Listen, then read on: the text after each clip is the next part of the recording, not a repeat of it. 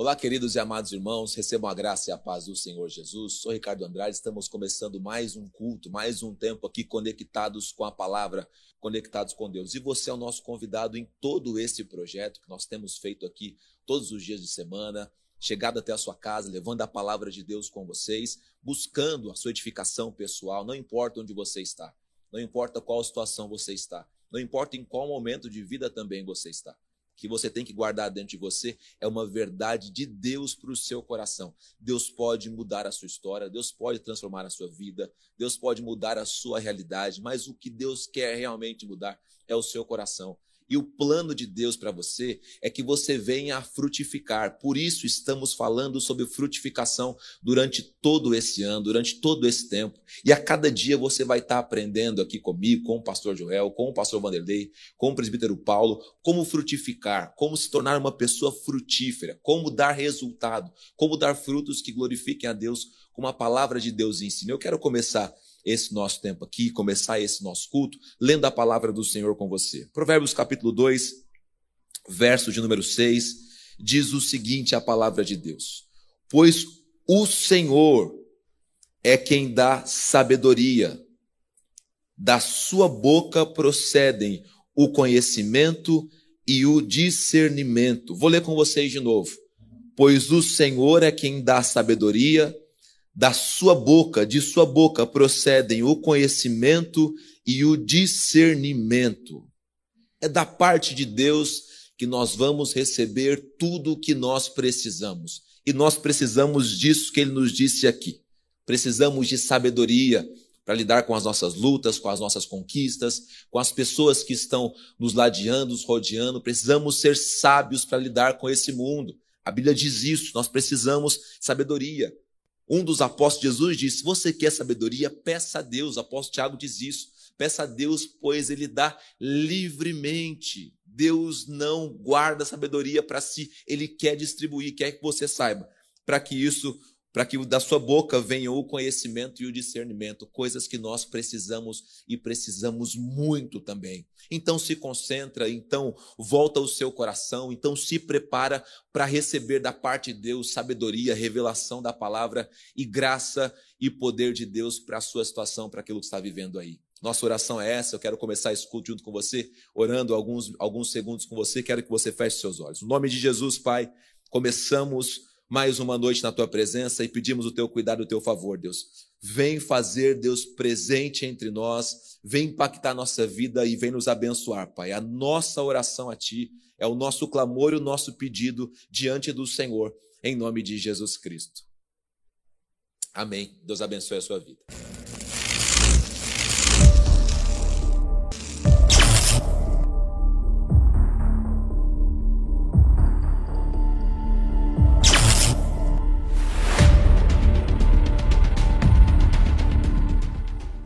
Queridos e amados irmãos, recebam a graça e a paz do Senhor. Muito feliz de poder voltar a falar com você que está acompanhando essa série de mensagens, essa construção de uma temática, né, do nosso entendimento, da nossa compreensão sobre uma vida frutífera.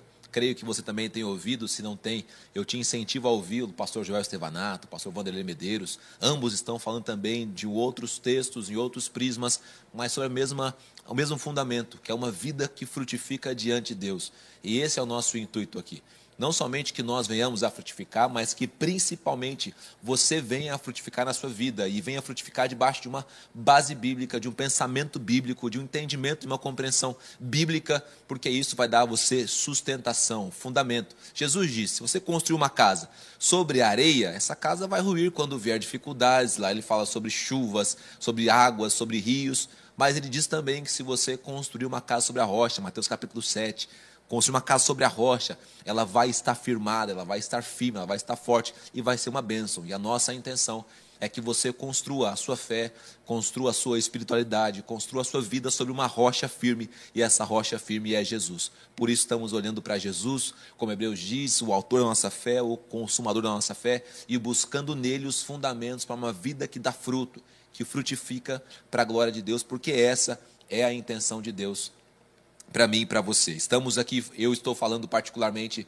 sobre as bem-aventuranças, frutificando com o Sermão do Monte, onde Jesus começa ali, né? Eu vou junto com você trilhar todo esse caminho de Mateus, capítulo 5, mas eu estou começando por onde Jesus começou. E ele começou falando sobre pessoas que são mais que felizes, são bem-aventuradas, pessoas que não estão preocupadas com muito com coisas internas, mas estão vendo o evangelho prosperando, crescendo, se desenvolvendo dentro delas. E aí a gente passou aqui já nesses três episódios anteriores por muita coisa importante. Eu te incentivo também a isso. Volta lá atrás, se você não assistiu, e assista primeiro episódio, segundo, terceiro, até chegarmos o quarto, até chegarmos nesse episódio aqui que que eu tenho certeza que vai ser uma bênção para a sua vida. Já falamos sobre sermos pobres de espírito, sobre os que choram, sobre os humildes, sobre os que têm fome e sede de justiça, porque é nessa ordem que Jesus vem falando, você sabe, para cada bem-aventurança, Jesus traz um, uma paga, traz uma, uma resposta a isso. Se você se comportar dessa maneira, se você tiver isso dentro do seu coração, se você tiver essa atitude, você tem uma resposta. E cada um desses pontos vai trazendo em si uma resposta. E hoje nós chegamos em algo que eu, eu carrego dentro do cristianismo como algo muito importante. É muito importante que você tenha essa característica em você, tenha essa marca do Evangelho em você. Porque é muito importante, e eu, eu frisei isso em alguns programas passados, que não é uma escolha.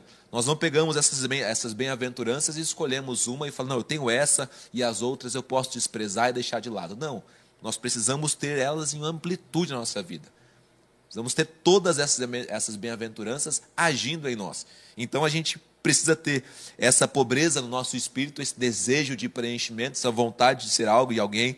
Precisamos chorar pelas, pelos nossos males, pelos nossos pecados, decisões erradas e também por esse mundo que se destrói a cada dia mais. Precisamos ser muito humildes. A humildade é uma bênção. A humildade é uma bênção, ela vai te abrir portas que você não consegue abrir por conta própria. Ser humilde é uma bênção.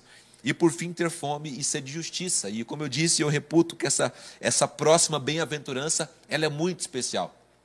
Ela é muito especial porque ela, é, ela você incentiva e recebe. Ela é algo que você proporciona e toma de volta. Ela é algo tremendo, ela é algo poderoso. E aqui o texto diz: Bem-aventurado os misericordiosos, pois obterão misericórdia. Mateus capítulo 5, verso 7 está dizendo o seguinte: Bem-aventurado os misericordiosos. Qual que é a paga de ser misericordioso, pastor Ricardo? Pois obterão misericórdia. É a única das bem-aventuranças que aquilo que, que você pratica, aquilo que você externa, aquilo que você oferece, ela volta para você. Você não vai encontrar isso aqui em nenhum dos outros das outras bem-aventuranças. Essa é a única que a mesma semente que você rega é, a, é o fruto que você toma. A mesma postura que você tem é aquilo que você recebe. Então isso é muito importante, isso é muito significante, isso vai fazer toda e total diferença na nossa vida. E você sabe, sem a misericórdia, nós já estaríamos consumidos. É a misericórdia do Senhor que nos fundamenta, é a misericórdia de Deus que nos ajuda e que nos sustenta para que a ira de Deus não venha sobre nós. O Antigo Testamento mostra que a cada vez que o povo de Israel ia e sacrificava, ele não estava ali cobrindo os seus pecados, mas estava ali fazendo com que Deus tivesse misericórdia deles, misericórdia deles. E hoje nós sabemos que, pelo sacrifício do Filho de Deus, pela entrega de Jesus Cristo na cruz do Calvário, nós obtivemos misericórdia de Deus. Pastor, o que é a misericórdia? A misericórdia é a junção de duas palavras eu até anotei aqui para não me perder. É uma palavra que vem do grego, que é de miserere, que significa compaixão. E a outra é corda, onde vem a palavra coração, misericordia. E aí, quando você junta essas palavras, significa o seguinte: dar o coração àqueles que são vítimas da miséria. Somos nós que estamos olhando para pessoas e vendo que o coração dela necessita de algo, e nós nos compadecemos daquilo que o coração dela necessita e estendemos a nossa mão a essas pessoas. Nós estamos tendo então misericórdia de alguém. Não estamos olhando somente o exterior, ou a problemática, ou a situação que ela está vivendo, mas estamos olhando para o coração dessa pessoa. Estamos olhando para dentro dela e sentindo a miséria que ela tem no interior dela, e por isso estamos estendendo a nossa mão alcançando o coração e estendendo o nosso coração. Se agirmos assim, nós precisamos ser um povo misericordioso. O povo de Deus tem que ser um povo misericordioso. Por quê? Porque Deus olhou para nós e viu a miséria e a cardia em nós. Ele juntou essas duas coisas, ele disse: Eu estou olhando para o coração de vocês. Você sabe que o profeta Samuel, ele quase foi enganado pela aparência. E lá Deus ensina, lá Deus mostra. Samuel, você está olhando somente o exterior, mas eu estou sondando o interior. Deus pode sondar e Deus sonda o nosso coração constantemente. Ele olha para nós, ele olha para pessoas que agora estão fora do caminho dele, estão distante deles, estão fora da palavra de Deus, estão, na verdade, aversos à palavra de Deus, não querem saber de Deus, não querem saber da igreja de Deus, não querem saber de nada de Deus, mas Deus está olhando para esses corações e está tendo misericórdia. Ele quer estender a sua bondade a esses corações, e ele faz isso a Bíblia diz que por um justo talvez alguém morresse, mas por injustos ninguém queria morrer, mas ele vai dar o seu filho. E João 3 diz que ele foi e deu o seu filho unigênito, para que agora todo aquele que nele crê não pereça, mas tenha vida eterna. Então Jesus estende a sua misericórdia, Deus Pai estende a sua misericórdia a qualquer um que agora queira receber essa misericórdia. E nós não podemos ficar fora disso. Nós temos que ser um povo marcado por misericórdia. Você vai frutificar, você vai dar resultado para Deus quando você demonstrar misericórdia por pessoas. Quando você demonstrar que você está conseguindo enxergar não só o exterior, mas o interior. E não, e não quer dizer que a gente vai conseguir enxergar como Deus enxerga. Não, a gente vai entender a misericórdia e vai estender essa misericórdia a qualquer pessoa que se aproxime de nós, a qualquer pessoa que chegue perto de nós, a qualquer pessoa que esteja querendo, querendo viver essa verdade maravilhosa. A palavra de Deus também diz em Mateus capítulo 7, que né, Lucas capítulo 6, me desculpa, dos versículos 36 ao versículo 38, ele diz o seguinte esse texto: Sejam misericordiosos. Lucas 6, 36 a 38. Assim como o Pai de vocês é misericordioso. Olha aí, nós estamos expressando aquilo que Deus tem, aquilo que Deus possui. Não julguem e vocês não serão julgados.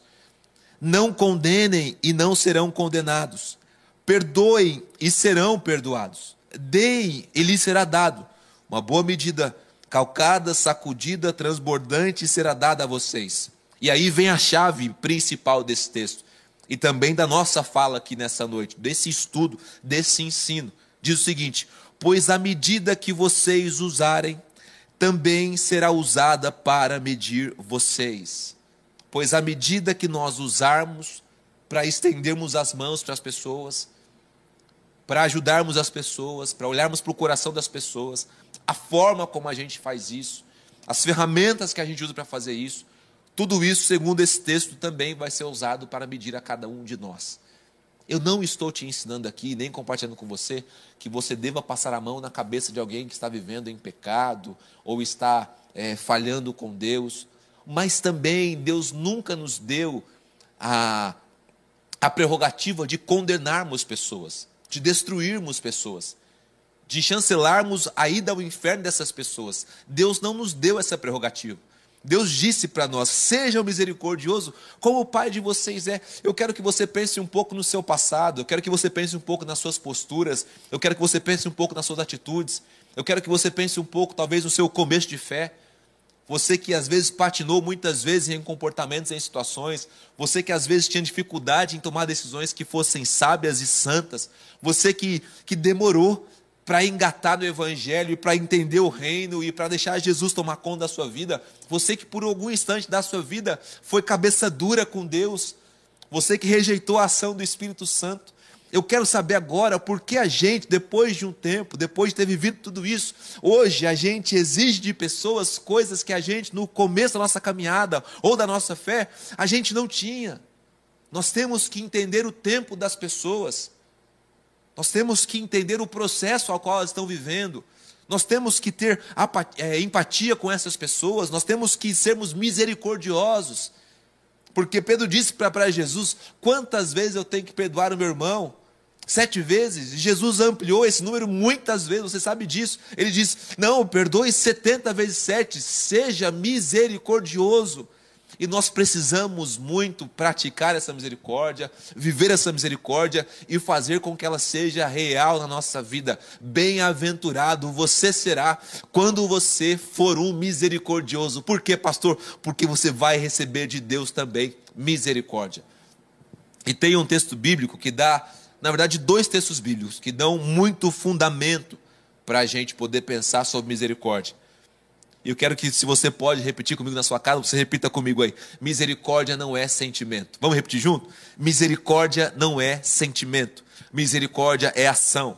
Misericórdia é como perdão. Perdão não é um sentimento. Perdão é uma ação que nós temos de tirar essa pessoa do nosso coração, de tirar essa pessoa do controle da nossa vida e das nossas emoções e entregar isso nas mãos de Deus. Misericórdia é a mesma coisa. Não adianta falar que tem misericórdia, mas na hora de estender a mão, recuar. Não adianta falar que tem misericórdia, mas o coração não está se compadecendo. Isso não é misericórdia. Misericórdia é praticada. Misericórdia, ela é prática. E eu quero, junto com vocês, ler um texto aqui. Na verdade, citar para vocês né, um texto que é um fundamento. Depois eu quero citar um outro texto que é um outro fundamento para a gente encerrar esse nosso estudo aqui sobre misericórdia, tá certo? Bem-aventurados são os misericordiosos. Primeiro texto é Lucas capítulo 10, dos versículos 30, 33 a 35. Ali está contando a história, um trecho da história do samaritano que vai em socorro de alguém que está ali assaltado, machucado e lançado na lama.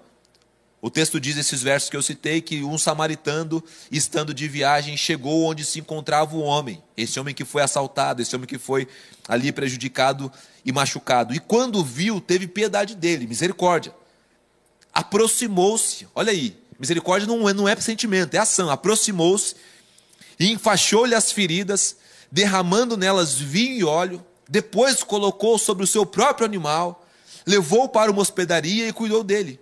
No dia seguinte, deu dois denários ao hospedeiro e disse: Cuide dele. Quando voltar, lhe pagarei todas as despesas que você tiver.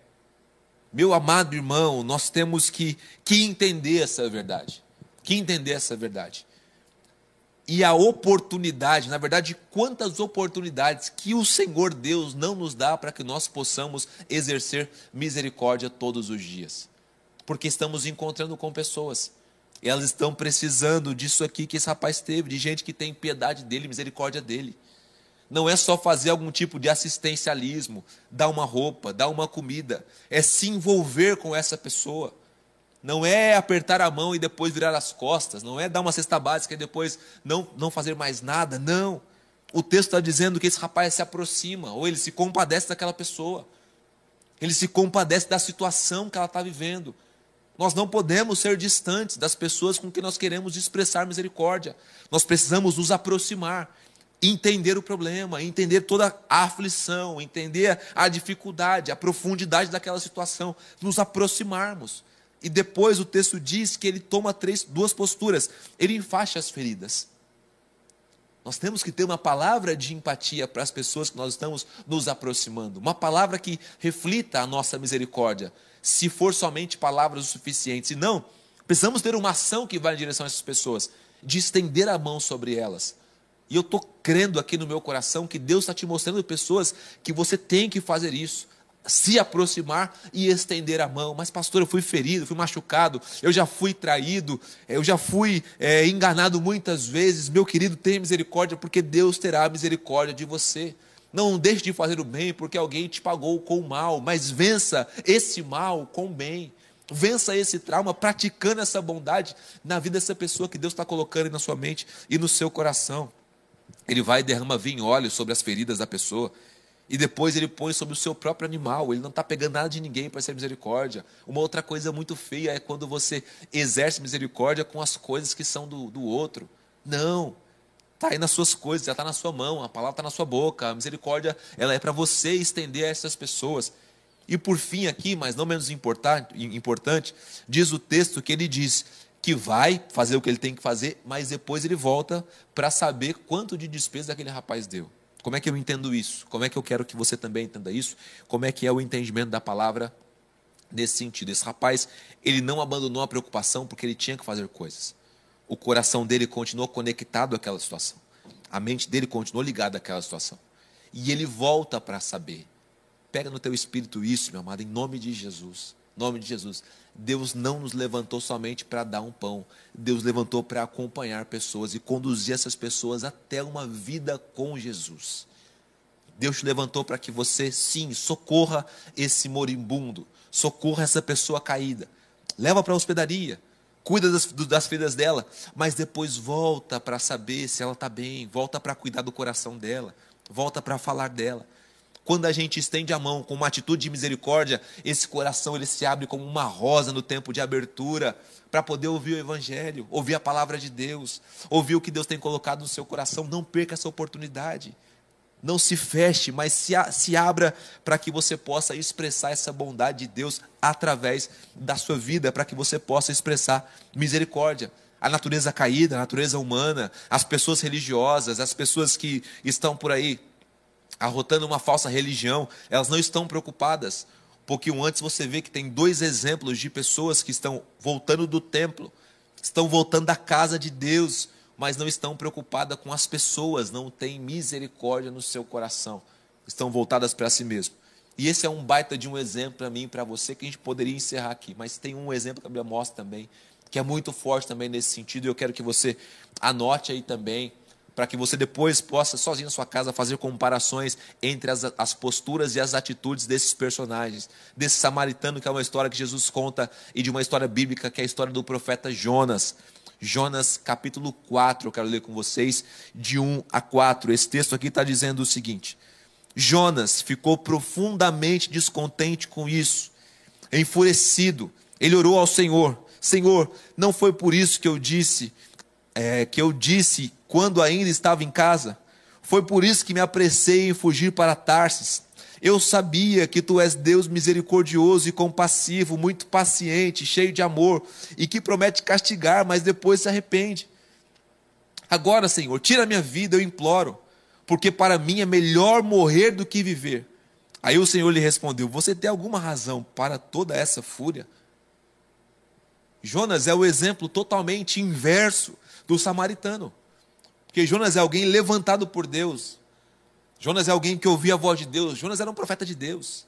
Era alguém que falava com Deus. Nesse texto você percebe isso. E Deus ouvia, e Deus falava com ele. Mas Deus o manda a um povo a quem Jonas não queria ter misericórdia, a quem Jonas não queria expressar misericórdia, a quem Jonas não queria expressar o coração de Deus na vida dessas pessoas. Jonas sabia que o povo ninivita era um povo mau, era um povo que estava sendo condenado por Deus, era um povo que havia nações clamando contra eles, pessoas é, buscando a Deus para que Deus condenasse aquele povo, ainda assim não teve misericórdia daquele povo. Toma cuidado para o seu coração não se encher de rancor de alguém ou de alguma situação, não se encher de amargura, a ponto de Deus falar com você e você fazer como Jonas, se irar, porque Deus quer que você leve a misericórdia dele até outras pessoas. Toma cuidado para o seu coração não se fechar para a vontade de Deus. E qual é a vontade de Deus, pastor Ricardo? A vontade de Deus é que você estenda a misericórdia. É que você sinta o que o outro sente, o vazio que ele está sentindo, sinta no seu coração. E por isso o ajude, o socorra, o abençoe, cuide dele. O texto diz aqui que Jonas estava enfurecido, porque Jonas sabia de tudo que Deus tinha, de tudo que Deus era, e que ele também precisava ser. Olha as características: misericordioso, compassivo, paciente, cheio de amor. É tudo que nós precisamos ter em nós para estendermos as nossas mãos a outras pessoas. Estendemos as nossas mãos a outras vidas. Meu querido, você vai ser um bem-aventurado. Você vai ser uma pessoa muito feliz, realizada no seu coração, realizada no seu íntimo, realizada no seu âmago, realizada dentro de você, quando você estender a sua mão em misericórdia a outras pessoas. Eu não digo que todo mundo vai aceitar, ou todo mundo vai reagir corretamente, ou todo mundo vai ser grato, ou todo mundo vai ser feliz porque você estendeu a mão. Com certeza, eu creio, vamos encontrar pessoas ingratas, pessoas que vão dizer: Mas eu não te pedi nada, eu não. Mas nós não estamos fazendo em troca de nada não estamos fazendo em troca de respostas humanas. Estamos olhando a palavra de Deus e lembrando que a palavra de Deus diz que se nós formos misericordiosos, Deus virá até nós com também a sua misericórdia, com a sua bondade, com o seu cuidado. E eu quero que no nome de Jesus que você pratique isso. Não deixe isso virar um sentimento na sua vida, uma sensação na sua vida, um ato emocional na sua vida, mas pelo contrário, faça disso uma verdade, faça disso uma atitude, faça disso uma posição e Deus vai estender as mãos sobre você. Que Deus te abençoe, que Deus te fortaleça. A minha oração é para que você viva misericórdia.